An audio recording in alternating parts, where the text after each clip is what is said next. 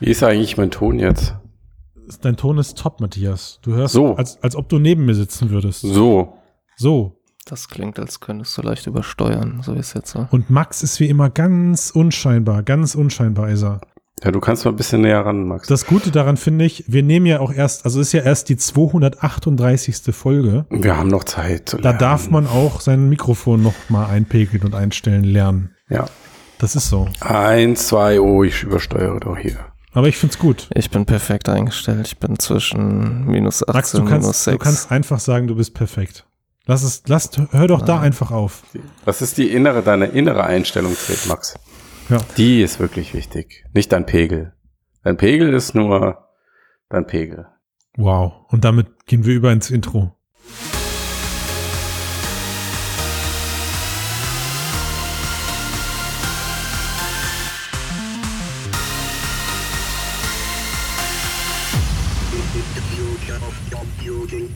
Hallo und herzlich willkommen zum Mixcast Folge 238, dem Podcast über die Zukunft der Computer, VRA und KI. Mit dabei sind Christian Wupp, wupp. und Max. Hallo, ja, auch Wup. Ne, was?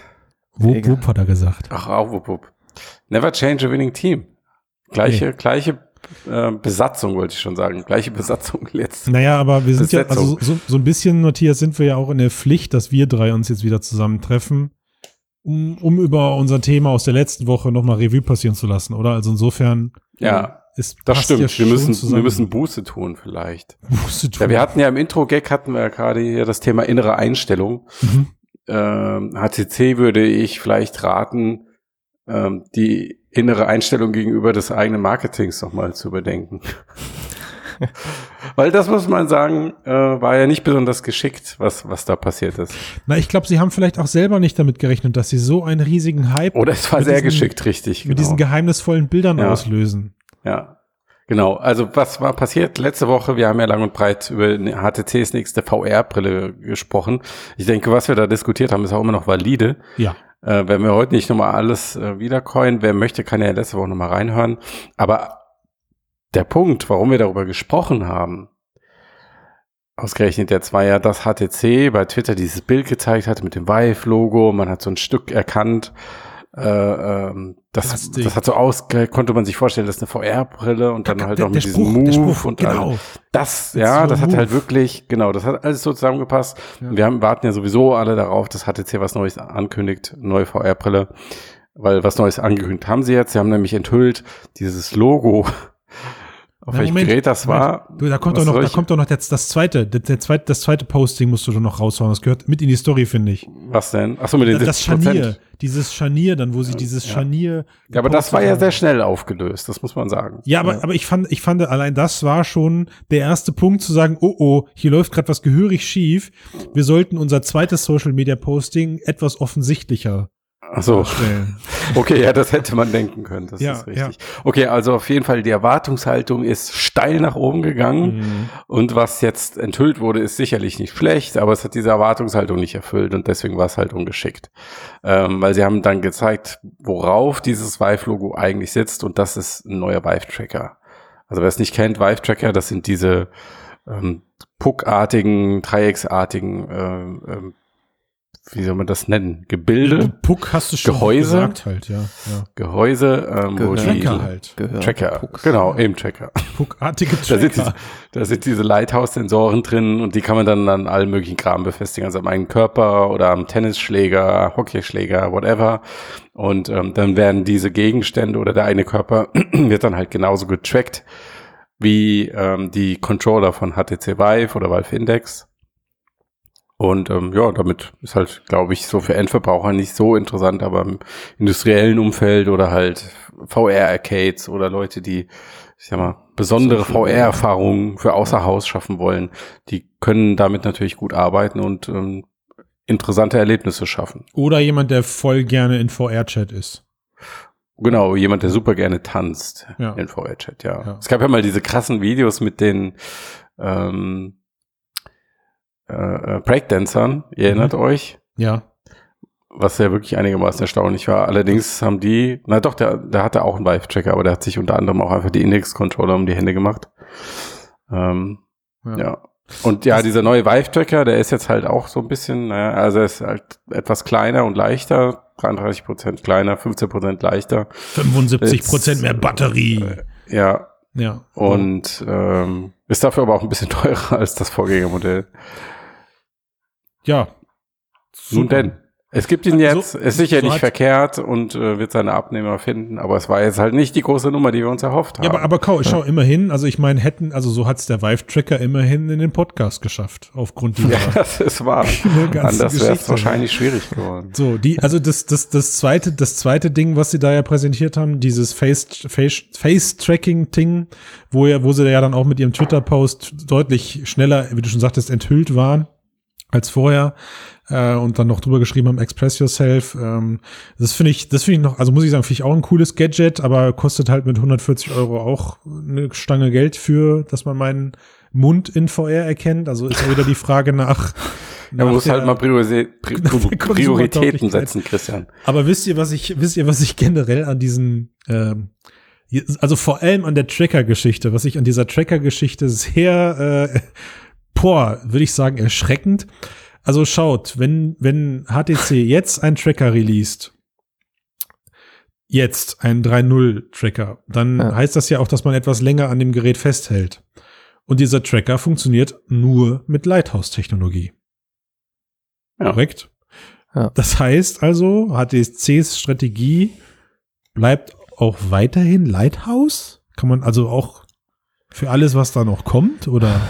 Ich denke halt, für den Einsatzbereich gibt es halt nicht bisher zumindest nichts Besseres. Und ähm, wie man so an der Tracking-Technologie von Cosmos gesehen hat, äh, sind sie vielleicht auch nicht in der Lage, jetzt selber sowas auf die Beine zu stellen, was an die Genauigkeit halt herankommt. Hm. Und auch die Vive Pro und auch die Vive Pro Eye, die setzen ja auch weiterhin auf Lighthouse-Tracking. Auch für die Cosmos gab es ja diese Faceplate. Mhm. Ähm, das heißt, ich denke, im professionellen Kontext werden sie weiter auf Lighthouse halt setzen, das ja auch halt einfach natürlich, sagen wir mal, schwer aufzubauen ist, aber halt von der Genauigkeit bisher halt von nichts übertroffen. Ja, das zum einen, aber es ist halt trotzdem, also dieser Vive Facial Tracker, der unterstützt ja nur die Vive Pro. Ja. Und die wird ja offiziell eigentlich gar nicht mehr hergestellt. Also, naja gut, du hast diese spezielle Enterprise-Version, Genau. ähm, aber Und die Eye mit Eye-Tracking. Genau, Aber- die Eye-Tracking, Entschuldigung, die meinte ich mit Enterprise-Version halt, die mit, Ja. die mit ja. Aber ich meine, dass das Ding eventuell dann auch andere Geräte unterstützt, könnte ich mir jetzt vorstellen, liegt vielleicht nur an der Halterung, die, Hm. die das Device gerade hat. Also Hm. Ja. ich mag mir Ist ja auch nicht, nicht Auszuschließen, dass nicht möglicherweise doch noch eine Brille kommt, die das unterstützt auch. Ne? Ja. Also, Ja, das sollte man, also, es wäre schon clever von HTC, das so zu machen. also vielleicht kommt ja im, im äh, industriellen Kontext ein Refresh von der Pro-Serie oder sowas. Boah, bitte, HTC nennt sie auch so. Wir Vive ja, Pro so- Pro. Na, der, ist, der ist noch besser, aber Hi, äh, Vive Pro Refresh finde ich Vi- gut. Vive Pro Move. Refresh. Fresh, Move ja. Refresh. Vive Also Pro äh, Fresh. HTC sollte uns engagieren. Das, äh, Aber ich finde, ja, und vor allem, also wenn ihr das tut, dann postet bitte entweder kein Bild oder ein klareres Bild. Aber was heißt das jetzt für unsere Spekulation? ja nicht. Gibt es jetzt noch eine Brille oder? Hat Matthias doch am? Anfang gesagt, was hat er gerade Ja. weggenickt oder was? Kann sein, ja. Alles, was wir letzte Woche gesagt haben, behält Gültigkeit. Das Einzige, was ich glaube jetzt, äh, auch wie sie kommuniziert haben und mit den neuen Produkten, könnte ich mir vorstellen, dass das, was sie jetzt ankündigen werden, ähm, die neue VR-Brille doch sich vielleicht etwas stärker Richtung Industrie doch wenden wird, als wir es jetzt gerade im Moment erwarten. Hm. Also ich denke dann nicht, nicht so krass wie ähm, jetzt vielleicht, na, wie heißen sie, die Finnen Bio, aber schon so Tendenz eher in Richtung B2B. Äh, Ich habe ich hab ein bisschen mehr Angst bekommen mit dieser Ankündigung zu dem, was du gerade gesagt hast, sogar noch ergänzend hinzuzufügen, dass ich sogar Sorge habe, da erwartet uns wieder ein HTC-Modul-Wahnsinn. Also nachher ist das eine Brille, die ja sich an die Industrie richtet, aber dann B plötzlich mit, ich weiß nicht, Vive-Trackern zu einer Lighthouse-Brille umfunktioniert werden kann und dann noch dieses Modul und da unten kannst du was dran So links und rechts oben drauf. Boah, und am Ende hast du so einen kompletten Transformer, weißt du? Also, Ja. Nee, ich glaube, die Lektion haben sie gelernt. Mm, und ähm, okay. sie wollen ja auch ich Standalone glaube machen. dir, ich glaube dir ganz, von, von ganzem Herzen möchte ich dir glauben. Mhm. Ja, also da muss man mal HTC mal hier in Schutz nehmen. Das sind ja beides jetzt sinnvolle irgendwie Produkte, die sie hier vorgestellt haben. Das eine Ja. ist ja ein etabliertes Ja. Produkt und das andere macht ja tatsächlich irgendwie für gewisse Anwendungen Sinn und Ja. Ja, Es war auch keine Kritik an den Produkten selbst. Nee, es genau. Nur an der Kommunikation, die halt war halt ungeschickt. äh, Ja, aber oder, oder, unser, oder unsere Erwartungshaltung allgemein war zu Ja. ungeschickt. Also ich meine, dass du in Ja. dem Logo kein Tracker erkannt hast, Matthias, ja, kann ich dir jetzt auch nicht mithelfen. ne? Ich wahre wusste das, Geschichte. aber ich habe mich letzte Woche im Cast auch einfach nicht getraut. durfte es Mhm. nicht sagen. Hättet der ihr- soziale ihr- Druck nee, war ich, zu- Also nein, ich wusste es, weil ich es erkannt habe, Max, nicht, weil ich Insider-Infos habe. ja, ich habe ich hab nie Insider-Infos. Und äh, ja, also wie gesagt, HTC hält ja daran fest. Sie haben gesagt, mit der nächsten großen Brille kommt, krempeln sie den Markt nochmal um und wer weiß, vielleicht meinen sie mit umkrempeln volle Transformer-Modularität. Matthias sagt nein, Max sagt chill mal. ist, ist trotzdem alles gut, aber ich glaube, im Kern haben wir doch dann jetzt zu dem Thema alles gesagt, oder? Ja, es sei denn, ich meine, was man mit dem Vive-Tracker an sich macht, äh, das wissen wir ja, aber was würdet ihr mit diesem Facial-Tracker machen? Eis essen. Du meinst virtuelles Eislecken? Ja, Ja, also man kann damit ja irgendwie, wie heißt 38 Gesichtsbewegungen erfassen. Mhm. Lippen, Kiefer, Zähne, Zunge, Kinnwangen. Ich denke, das wird halt auch ähnlich wie die Vive-Tracker im Endnutzerbereich die Leute ansprechen, die viel Zeit in Social VR verbringen. Mhm. Äh, und sonst Alle halt sieben? nee, nee, nee, nee, nee, da bist du aber mal auf dem ganz falschen Weg. Sorry, ich wollte nur, Also musste mal wirklich trollen, komm. Frech, wirklich frech. Ja. Liebe Und, Hörer und äh, Hörerinnen, die gerne in VR-Chat unterwegs sind, ich habe euch hiermit in Schutz genommen. Wir wissen, ihr seid mehr als sieben. Ja, und ähm, ansonsten, ja, ich meine, HTC selber sieht ja irgendwie das Anwendung im pädagogischen, medizinischen oder kreativen Bereich. Mhm. Ähm, Ich bräuchte, Ja, also, also- ich bräuchte also deiner Meinung nach eine Krankheit, die von mir erfordert, dass ich besonders viel virtuelles Eis lecke. Damit ich in den Genuss so, eines so war das nicht gemeint. Ja, oder du wirst einfach Eis-Influencer. Eis-Influencer. ja, Ja. machst quasi Livestreams. Ich könnte auch mit meinen bereits vorhandenen 18 Trackern, die ich hier habe, Breakdancen und dabei singen. Und dabei könnte man Und der Vorteil als Eis-Influencer Hm. für Eisdealen könntest du virtuelles Eis lutschen und so tun, als würde es dir super gut schmecken. Würdest aber im mich- gleichen Moment nicht fett dabei. Darf ich mich Eisfluencer nennen? Eisfluencer darfst du dich nennen. Das ist ziemlich cool. Ice Cold Eisfluencer. Eisflu Eisfluencer. Also was ich gerne mal wissen möchte, vielleicht ist ja jemand dabei, der im Cast gerade zuhört, weil ich einfach viel zu faul bin, das selber zu recherchieren. Wenn ich jetzt von im industriellen Kontext denke, von Full Body Tracking, Motion Tracking und so weiter, und ich möchte das jetzt mit einer HTC Vive machen, also irgendwelche Motion-Bewegungen in Spielen aufnehmen, fahre ich dann mit so einem System tatsächlich günstiger, wenn ich mich voll ausstatte? Oder gibt es da eben hm, andere Systeme, äh, die ich nutzen, nutzen kann, die vielleicht cooler sind, günstiger sind? Das wäre doch mal ein Artikel wert. Den schreibt, den schreibt bestimmt Tomislav. Ja, also es, das und es gab ja auch zuletzt Tracker-Alternativen für Steam VR.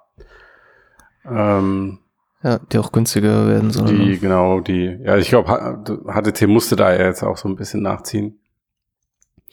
Weil wenn dann halt deutlich kleinere Anbieter kommen, sagen, sie geben dir das äh, für weniger Geld mit mehr Leistung, wie jetzt zum Beispiel bei diesen Tunter-Trackern. Ähm, ich könnte mir vorstellen, dass das auch eine Reaktion war auf diese Kickstarter-Kampagne, die da gestartet ist. Hm. Haben sie halt das Produkt mal schnell an den Start gebracht. Ne? Gut. Gut, lassen wir uns überraschen, was da für eine Brille kommt.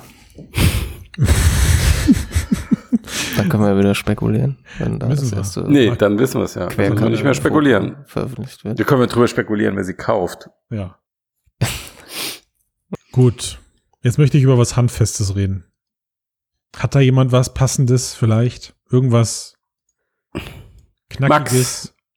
Also ich habe nichts, ich weiß nicht, weißt du was, Matthias? Ja, ich habe was. Ich habe nämlich äh, diese Woche gelernt, dass ich in meinem Kopf äh, sehr wahrscheinlich, glaube ich, es steht zwar nicht explizit dabei, aber ich wähne mich, ich zähle mich zur Spezies Mensch. Steht jetzt nicht explizit dein Kopf dabei oder generell Köpfe? Ja, genau. Dass in meinem Kopf, konkreter in meinem Gehirn, ein multimodales Neuron sitzt. Das gibt's Wo? doch gar nicht. Ja, doch. Bei mir in auch. Meinem Gehirn. Ja, auch ja, bei dir weiß ich nicht genau, was denn, aber bei mir auf jeden Fall.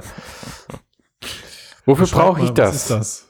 Was, was, warum brauche ich ein multimodales Neuron in meinem Gehirn? Ja, das ist äh, eine, eine gute Frage. Die äh, erstmal muss man sagen, dass ähm, nicht unbedingt klar ist, dass das wirklich so ist, aber das ist so natürlich die aktuelle Theorie, dass es sowas gibt.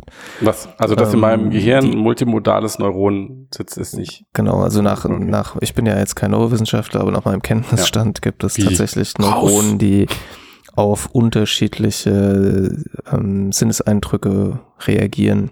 Ja. Und ähm, die Grundidee da nennt man das Großmutterneuron. Das ist halt die Vorstellung, dass es in deinem Gehirn ein Neuron gibt, das auf deine Großmutter reagiert. Und zwar mhm. egal, ob du sie siehst oder ob du ihren Namen hörst oder mhm. äh, ob du, weiß nicht, ihren Geruch äh, wahrnimmst oder was auch immer.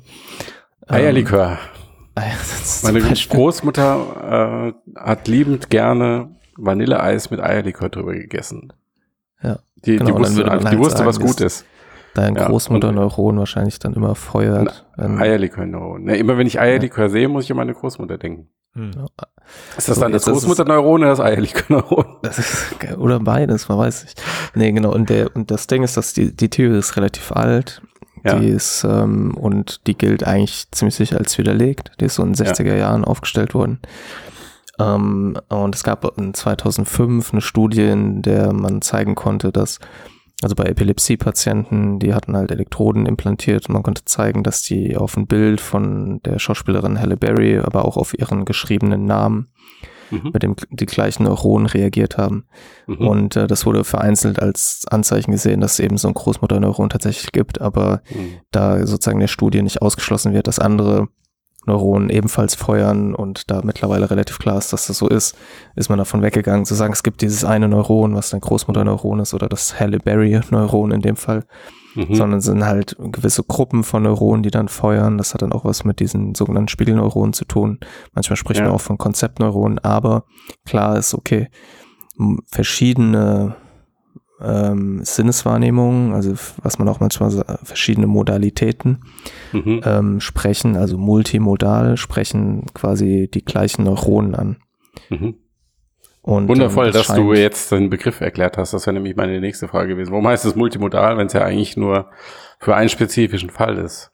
Genau, weil es eben nicht ja. um, es geht quasi um verschiedene Formen der Wahrnehmung in gewisser Weise. Und ähm, es scheint quasi ein, also es scheint ein, ein, wichtiges Element in der biologischen Intelligenz zu sein. Da man das, ähm, zum Beispiel Spiegelneuronen ähm, sind ja auch in Studien mit Ratten ähm, und äh, Menschenaffen gefunden worden. Mhm. Das heißt, es gibt tatsächlich, also es scheint eben, wie gesagt, ein fundamentales Element biologischer Intelligenz zu sein. Und warum wir jetzt natürlich darüber sprechen, weil wir sind ja kein Gehirncast. Noch äh, nicht. Ja, das liegt halt daran. Sind aber schon ganz schöne Deep Minds. Das, äh, oh. Oh, pst, pst, ist auch nicht öffentlich. Äh, das liegt natürlich daran, dass äh, OpenAI, die haben ja vor einer Weile diese ähm, Text, äh, diese Bild-KI Dolly, DALI oder Dolly und ähm, Clip gezeigt. Clip ist eben dieses System, das Bilder erkennt und das mit Bildern und Text generiert, äh, ähm, muss, trainiert muss ich wurde. übrigens jedes Mal an diese Microsoft-Klammer denken, wenn ich das Clippy, lese. ja, ich auch. Ja, ja das ist Clippy. unser multimodales Clippy-Neuron. Ja, wollte ich gerade sagen, ja. Das ist dein Clippy-Neuron. Ja, wir sind tief eingebrannt. Jahrzehntelang fast davon gequält wurden. ähm, genau, und dieses Clip erkennt eben Bilder und es wurde trainiert mit Bildern und mit Text. Das heißt, mhm. es wurde multimodal trainiert. Mhm. Ähm, und jetzt haben Forscher von OpenAI sich dieses System mal genauer angeguckt mit einem Werkzeug, das hier das Mikroskop heißt oder mhm. Mikroskop, das sozusagen visualisiert erstmal auf welche Bilder oder welchen Text einzelne Neuronen, also künstliche Neuronen innerhalb des Netzwerks reagieren. Und so konnten die sozusagen auch, konnten sie zeigen, dass gewisse Neuronen tatsächlich ähnlich wie das dann theoretisch bei Menschen auch der Fall ist, aber nicht genauso. Sie Hm. sagen, okay, das ist nicht das gleiche, aber es ähnelt dem eben.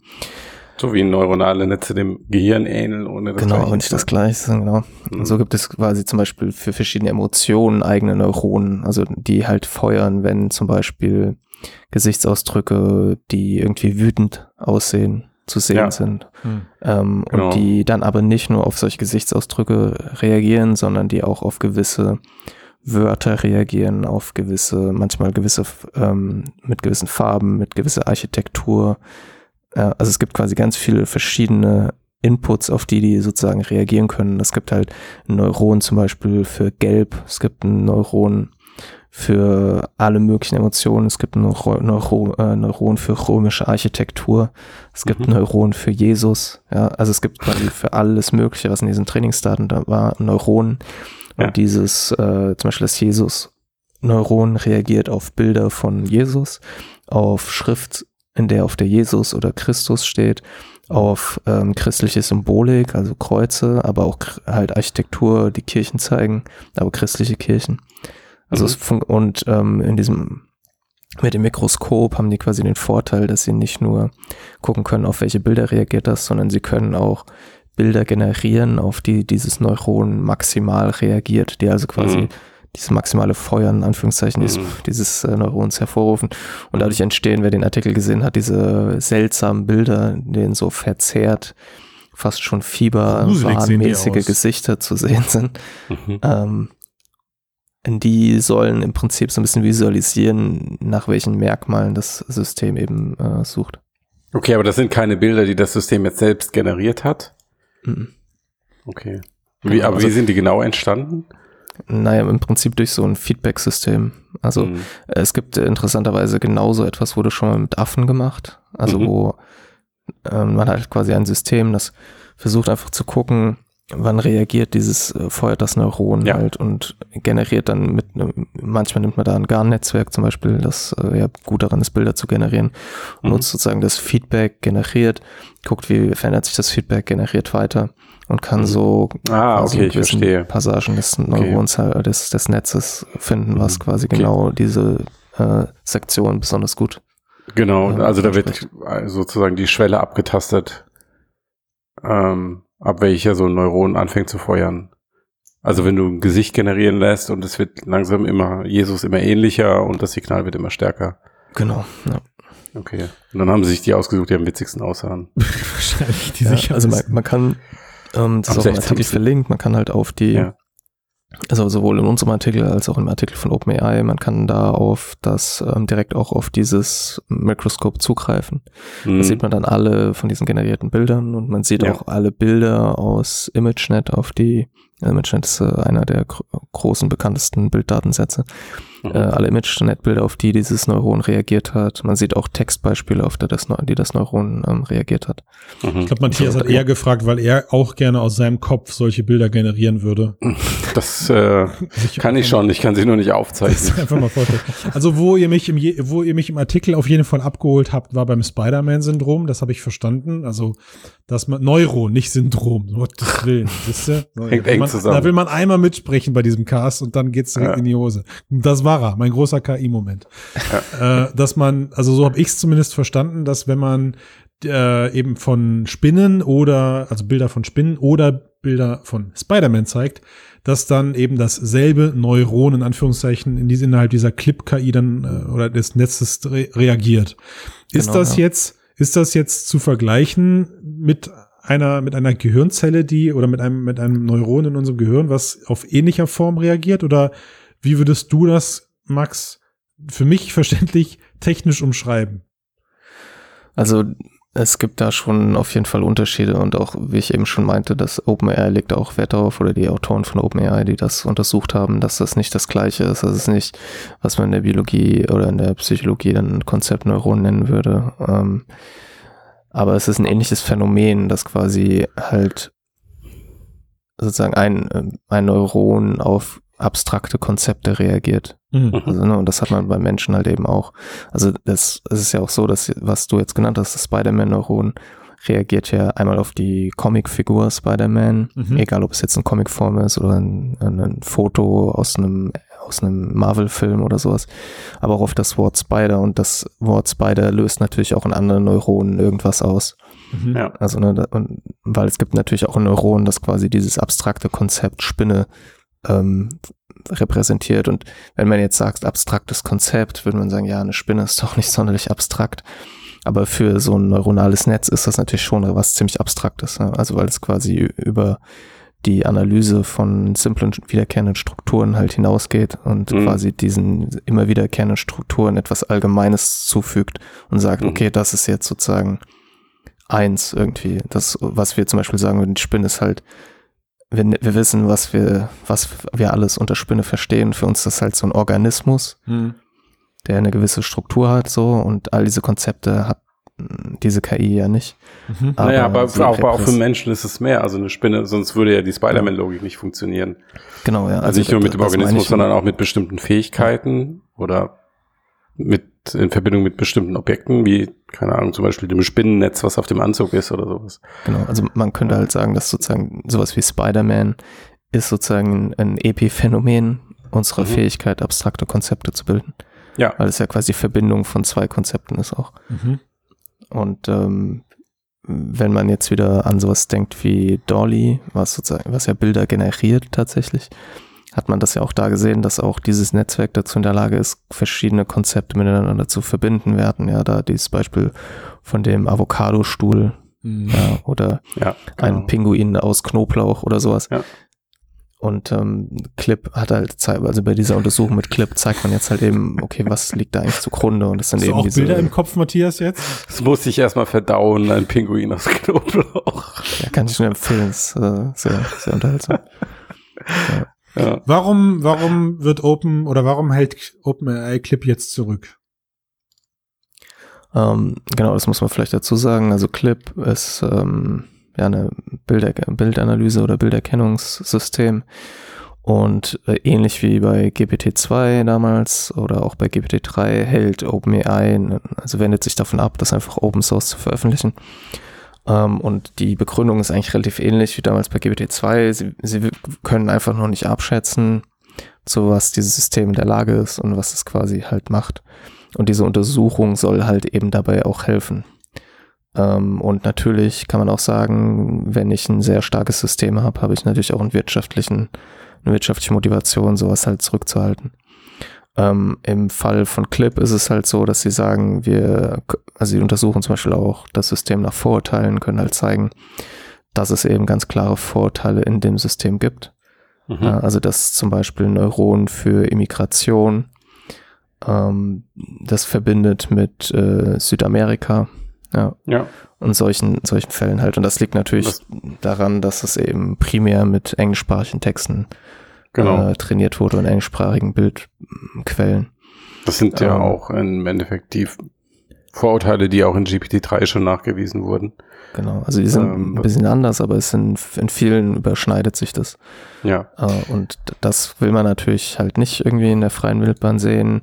Es zeigt sich auch, dass das System halt relativ leicht auszutricksen ist. Mhm. Das Ja, finde ich den eigentlichen Punkt und das ist, äh, Ja, also Da könnte man halt, überlegen, ob das nicht sogar die eigentliche Nachricht daran ist, dass halt diese Bildanalyse KI ähm, wirklich durch einfache Texteinblendungen ähm, zu täuschen ist. Ja, also in dem Be- Beispiel, ne, was du jetzt meinst, da sieht Ja. man einen Apfel und dann hat jemand einfach einen Zettel drüber geklebt, schreibt iPod drauf und das Das ist echt für System ein iPod gehalten. Hallo, das war voll ja, gut. diagnostiziert es dann als iPod. Ähm, Ja. Allerdings muss man sagen, dass ähm, äh, Yannick Kilcher, einer der den vielleicht der eine oder andere kennt, der mal auch bei uns hier zu Gast war, Mhm. äh, hat ein kurzes Video hochgeladen, wo er hat ein bisschen damit experimentiert und konnte halt zeigen, dass wenn er die, dem System die Kategorie Apfel mit iPod-Schrift gibt, Mhm. dass das System das dann erkennt. Also das heißt, man also könnte beide sagen, Elemente dass oder was?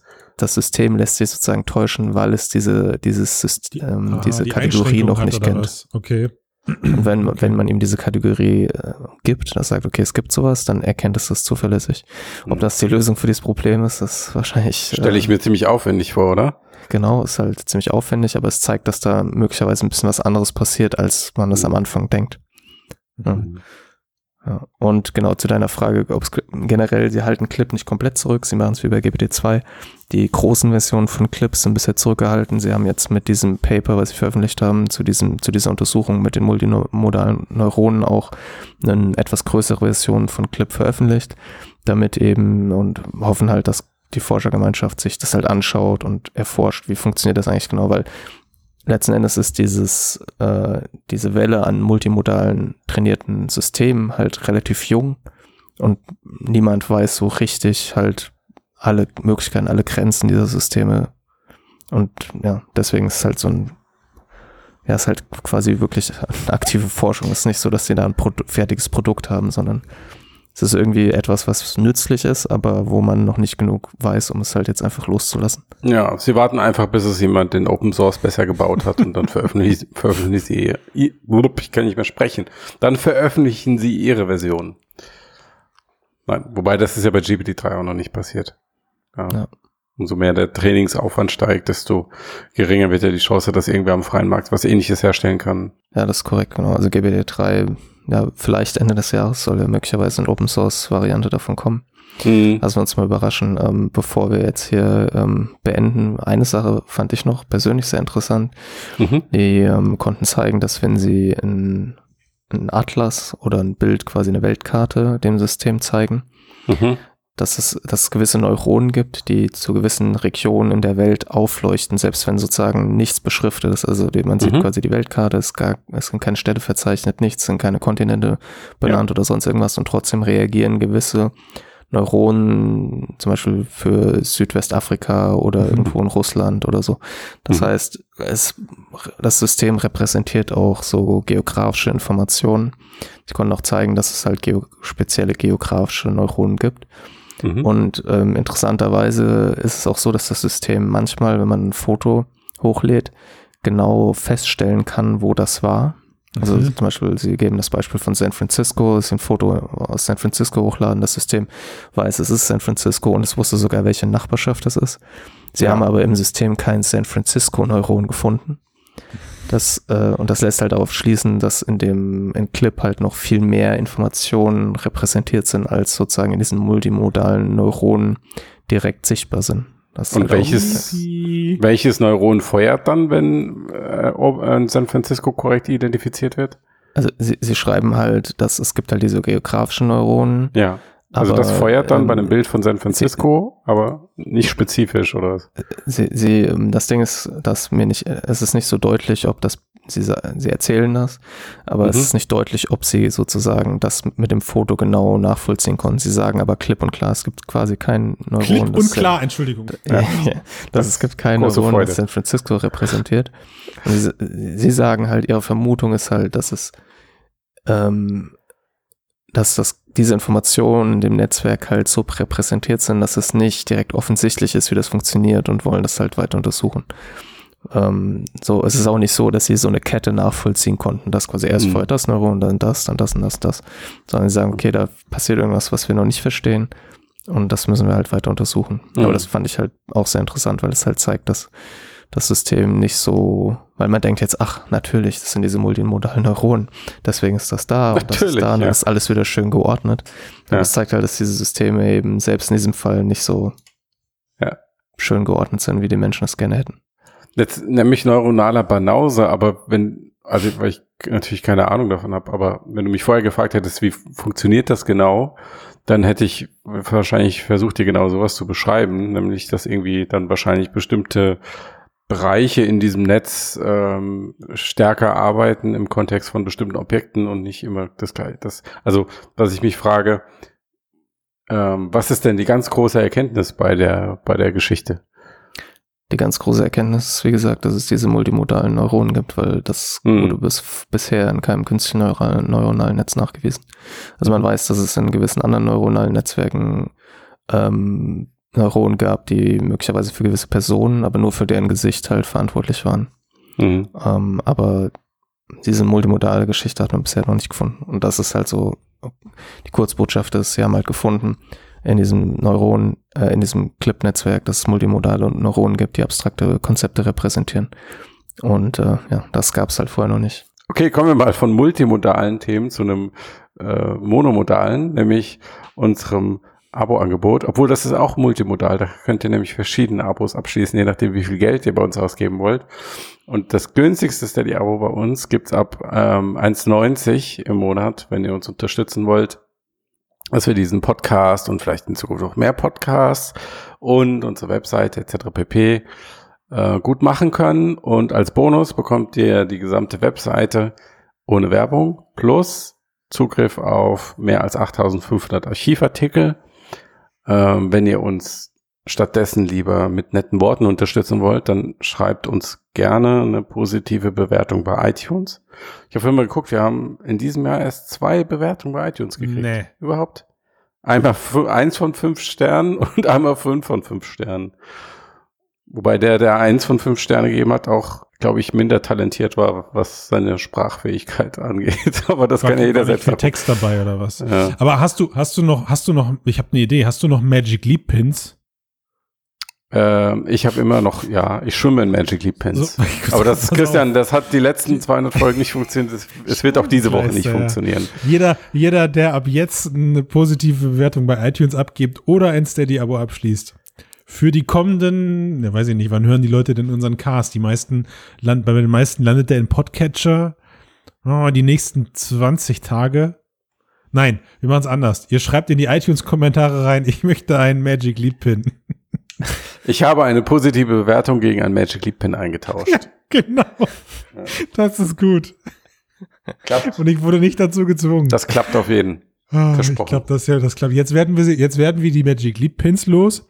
Unsere Hörer und Hörerinnen bekommen etwas von richtigen Gegenwert. Also irgendwann mal wird das Ding richtig viel wert sein, dieser Magic Leap Pin. Nicht unmöglich, nicht unmöglich. Und wir, und wir, haben- wir haben dadurch mindestens zehn neue iTunes-Bewertungen. was ist, was wäre denn heute so ein ähm, 80er Jahre Marketing-Item von Apple wert?